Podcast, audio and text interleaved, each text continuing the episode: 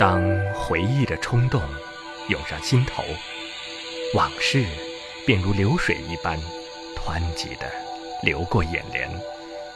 这种感觉是不是你也一样的熟悉呢？那在生命中或远或近的身影，小白、小丫头、东娜、菩提、镇元、如来。每当往事浮现的时候，他们仿佛恍然就在眼前。关于往事，关于回忆，在你生命中会占据几分呢？关于成功，关于爱情，你的理解又是怎样的呢？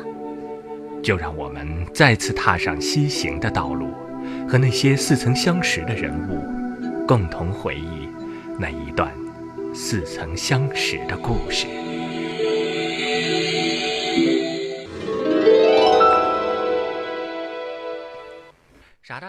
在上一回中才跳了起来，兄弟，你可出来了！手里的酒葫芦一下子扔出去好几百米。巨灵神是天宫中我为数不多的朋友中最要好的一个。记得当年天宫第一次跑到花果山来闹事儿，就是派的这家伙。一想起当时他被我揍的那惨样，我就忍不住想笑。不过，我当上齐天大圣以后，巨灵神就常跑到蟠桃园里来跟我打屁儿聊天，是个很好玩的家伙。想死我了，真是想死我了！傻大个扑上来抱着我，声音哽咽。看来他一点也没忘了我们之间的友情。这家伙虽然有时笨笨的，却实在是讨人喜欢。我拍了拍他的肩膀：“搞什么呀你？不就是五百年吗？用得着那么夸张吗？来来来，喝杯茶先。”巨灵神擦了擦眼睛：“喝喝什么茶呀？今天哥们儿做东，请你到醉仙楼好好的搓上一顿。”小丫头不知什么时候冒了出来，好呀好呀，就当是给我开一个生日 party 了。巨灵神看了看小丫头，又看了看我，一愣：“哥，哥们儿，你你你你又别瞎想，这小丫头现在是我师傅，如来老儿的小师妹金蝉子转世。”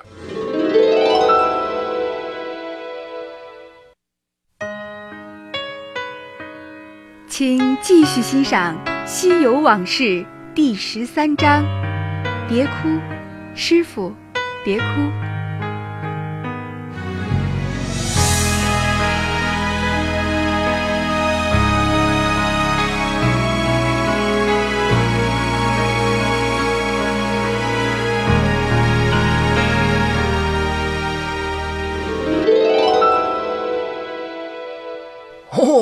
原来你就是当年西天极乐世界的第一美女金蝉子啊！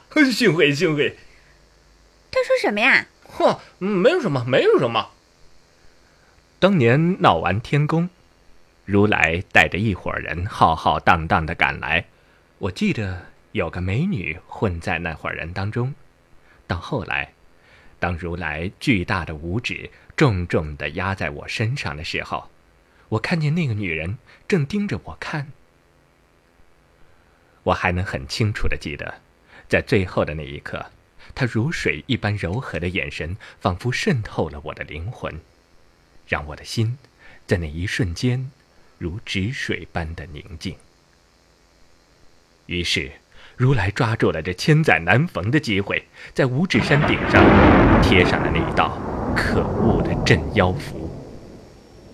在那以后，我一直认为自己并不是败在如来的手下，而是那道绝伦的眼光。是的，那无疑是世界上最美的，她一定是金蝉子。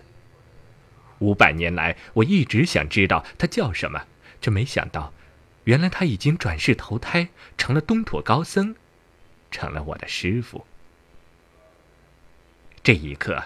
我的心中涌起一股莫名的怨恨，歪着头，斜斜的看了小丫头半晌。巨灵神过后是这么描述我当时的眼神的：就像就像当年你杀死二郎神之后，看着小阎王时的那个眼神真叫人发毛。我知道我当时是怎么用那种眼神看着小阎王的。还年轻的我认为小阎王嫁给二郎神是对我的背叛。其实那根本不应该怪他。当时的我根本就没搞懂，女人的心里都在想些什么。小阎王之所以嫁给二郎神，是因为他真的爱我，爱了，所以恨了，恨了。所以嫁了，那是报复。我的那种眼神令小阎王感到无比的满足，那正是他要的。我眼中的怒火让他证明了我也是爱他的。但现在的小丫头却不这么想，她委屈极了，哭了，直到看着她的眼泪，我才回过神来。怎么能怪她呢？现在的小丫头只是个凡人，一个小女孩不是金蝉子，别哭，别哭，哭什么？我只能这么说，因为我并不擅长哄女孩子。你你怎么能够那个样子看人家？人家又没得罪你。我我刚才想到一个仇家了，不是有意要那么看你的。那那你可以看他吗？小丫头指着巨灵神，然后使劲儿的擦眼泪。巨灵神正在尴尬，听小丫头这么一说，倒也找到个缓解紧张气氛的法子。孙孙悟空，你怎么可以这样看我？人家又没得罪你。听巨灵神这么一叫唤，我赶紧会意，冲他狠狠的瞪了几眼。这一招果然管用。小丫头分开脸上的手指，偷偷瞄了瞄我们俩人，然后。就破涕为笑了。小女孩的脸，六月的天，虽然不能保证时时都阳光明媚，却也不怕阴雨连绵。你先带她到醉仙楼，我一会儿过去找你们哈。我把小丫头交给巨灵神，然后朝瑶池飞去。小七不知道还好吗？不会把我给忘了吧？说来也真是的，五百年了。他竟然看都没去看过我一回。当然，在还没有证实之前，我不会用“也许真把我忘了”这样扫兴的想法来折磨自己的。但急于证明的心情，正如我的脚步一般的神速。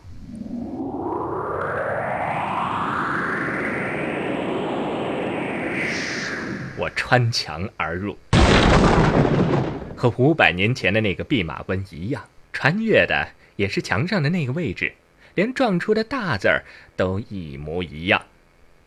但是，瑶池里的人已经不一样了。第十四章，别烦我，我想静静。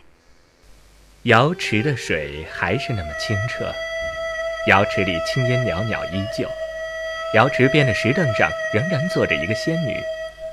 她不是我要找的七仙女，可能是六仙女，也有可能是五仙女，反正看着面熟。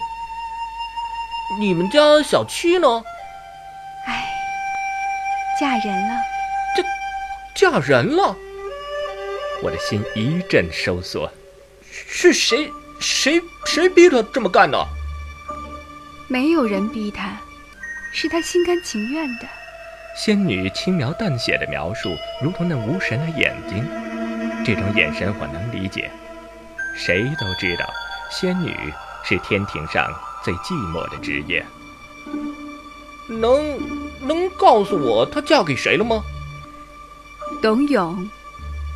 没听说过，什么角色？一个凡人。七仙女为了他，不惜和天庭翻脸。若不是有好心人。暗中庇护，当时就危险了。然后呢？然后，天宫终于获准他成为凡人。他和董永在人间度过了一生。那大概是三百多年前的事情了。说到这儿，仙女脸上露出了一丝艳羡的神色，随即陷入了沉思。心。有点痛，我不再打扰他，反身离开。他在我不在的时候找到了他最终的归宿，而我只能在未来漫长的岁月中，自个儿承受胸口这一阵阵收紧的折磨。多情的结果就是这样，看来我还是更适合做一回外表无情的我。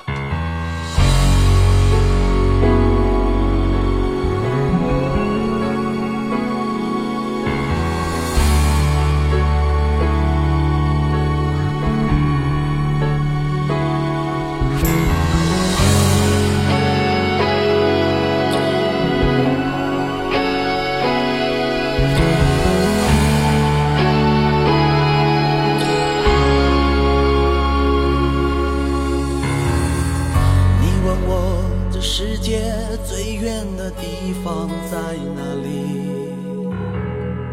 我将答案抛向蓝天之外，落在你心底。如果你的爱总是逆向行驶，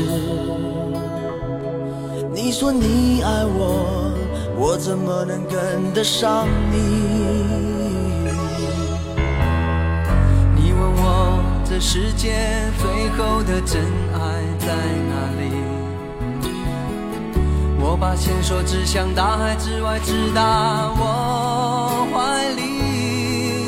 如果你的心总是闭上耳朵，我说我爱你，你怎么能听得下去？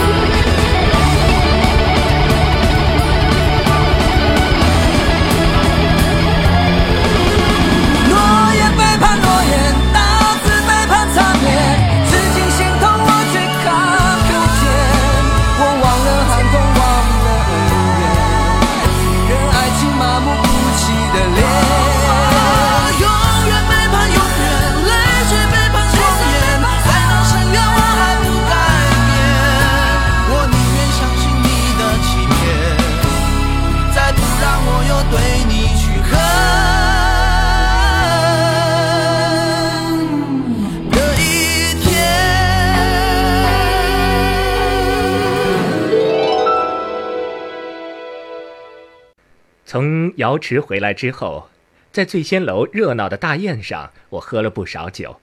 哪吒和太白金星这两个老朋友也过来助兴，但我一点儿也高兴不起来。小丫头喜欢热闹，和巨灵神尤其投缘儿。这一天，她过得非常的尽兴。带她去瑶池洗过澡之后，我们又踏上了西行之旅。小丫头开心的要命，而我的脚步却比先前。沉重的多了。呀，那边的树上有只妖怪，徒弟，你去把它抓下来给我瞧一瞧，好像长得比刚才那头还滑稽。这一路上妖怪遍地都是，小丫头总是嚷嚷着要我去抓它们，我从不扫她的兴，于是我飞到那棵树上，那头妖怪可真够胖的，仔细一看，原来是头猪妖。猪一般是不能上树的，上树的猪一般都是妖怪。眼前的这头猪怪有点与众不同，别的妖怪看见我没有不大喊“大圣饶命”的，这家伙竟然根本就不把我当一回事儿。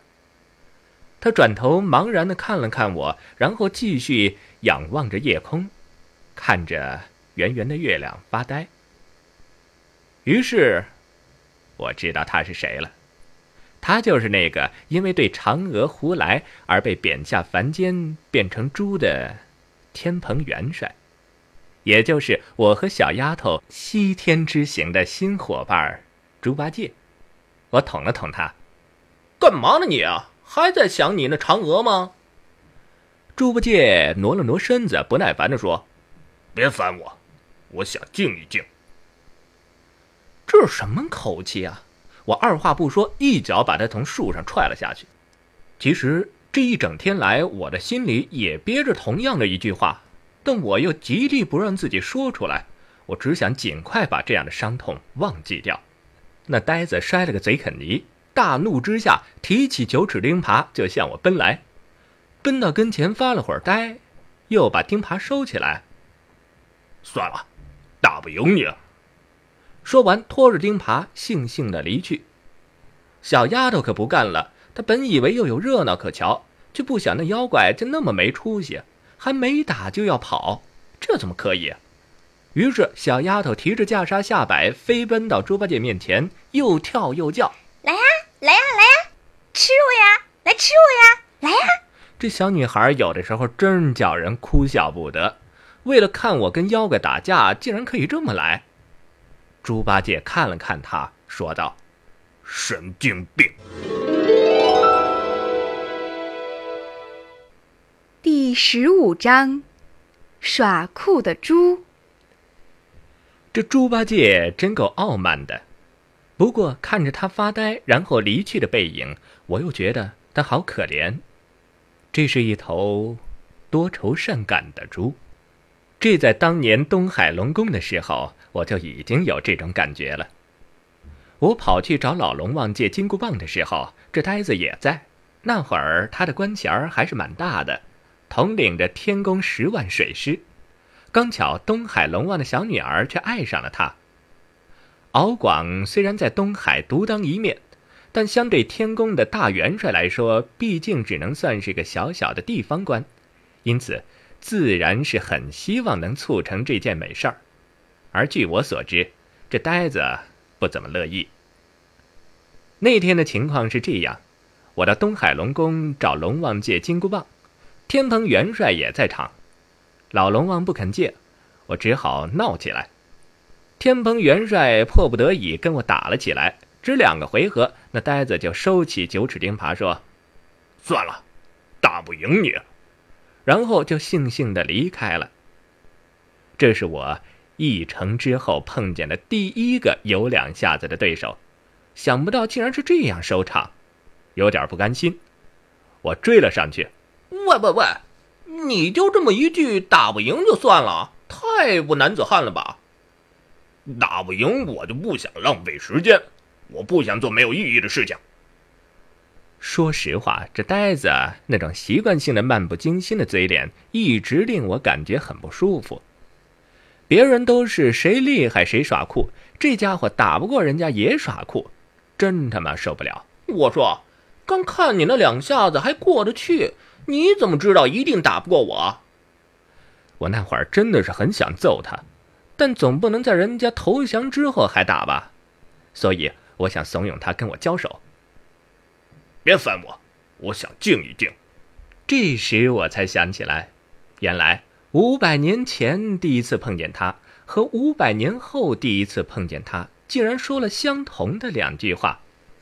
看来是江山易改，本性难移，哪怕变成猪了，也改变不了。五百年后的现在，我是一脚把他从树上踹了下来。五百年前的东海龙宫，他就没那么好运了。那时候，我就是受不了别人的傲慢，听他这么说话，火就大了，一把将这呆子按倒在地上，连 K 了好几百拳，打得他鼻青脸肿。末了，那呆子站了起来，擦擦嘴角的血。打够了吗？打够了，我就走了。看着他远去的背影，我总觉得挨揍的人是我，而不是他。东海龙王带着一大帮人奔到我的跟前，没敢动手。能把天蓬元帅痛扁一顿的人，谁敢造次？老龙王叹了口气：“唉，我以前听说天蓬元帅好色如命，原来是谣言来着。”这时候我才知道，那呆子对龙王的女儿一点都不感兴趣。拿走金箍棒之后，我一直在琢磨着这呆子心里究竟在想些什么，可琢磨来琢磨去。除了那张丑的滑稽的嘴脸，什么也琢磨不起来。后来也就作罢了。再后来上了天宫，也几乎没见过这家伙的人影直到有一回大闹蟠桃会之后，醉醺醺的游荡到了月宫。嫦娥并不如人们想象中的那么漂亮，他给人最大的感觉就是冷。苍白的皮肤，苍白的眼神儿。我想，那可能是月宫的气候条件造成的。月宫里有棵树，树上有头猪。哦，对了，那时天蓬还没有变成猪，不过那时候他已经很胖了，说他是猪，一点也不算过分。天蓬躲在树上，呆呆的看着月光门口坐着的嫦娥。我飞到他的跟前，你想干嘛？呆子呆呆的说：“我想变成兔子。”那时我注意到了，嫦娥的手里捧着只兔子，那是她的宠物。哼，你可真不是一般的色哈！呆子冷冷的看了我一眼：“别烦我，我想静一静。”我们总共就见这三次面，三次他都说了相同的一句话。一句非常傲慢的话，我猜在这个世界上再不会有第二个人敢这么对我说话了。那一次我没有揍他，因为那一次我已经有点感觉到，这呆子怪可怜的。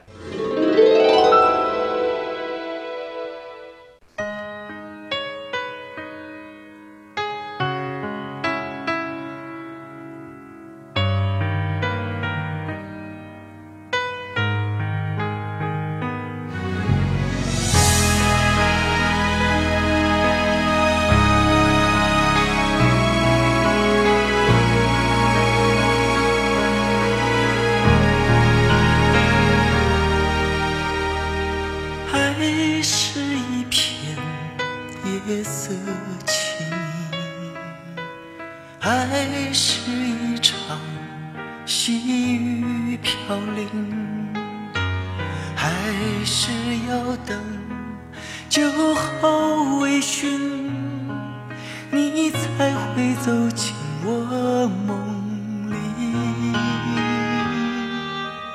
来不及问你冷不冷？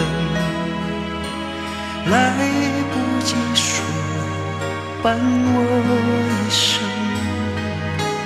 来不及看心中的门，你却走得无影无声。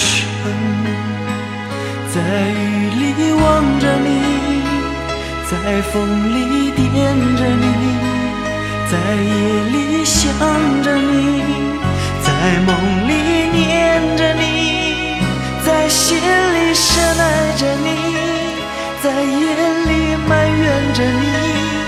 怎么能把一切忘记？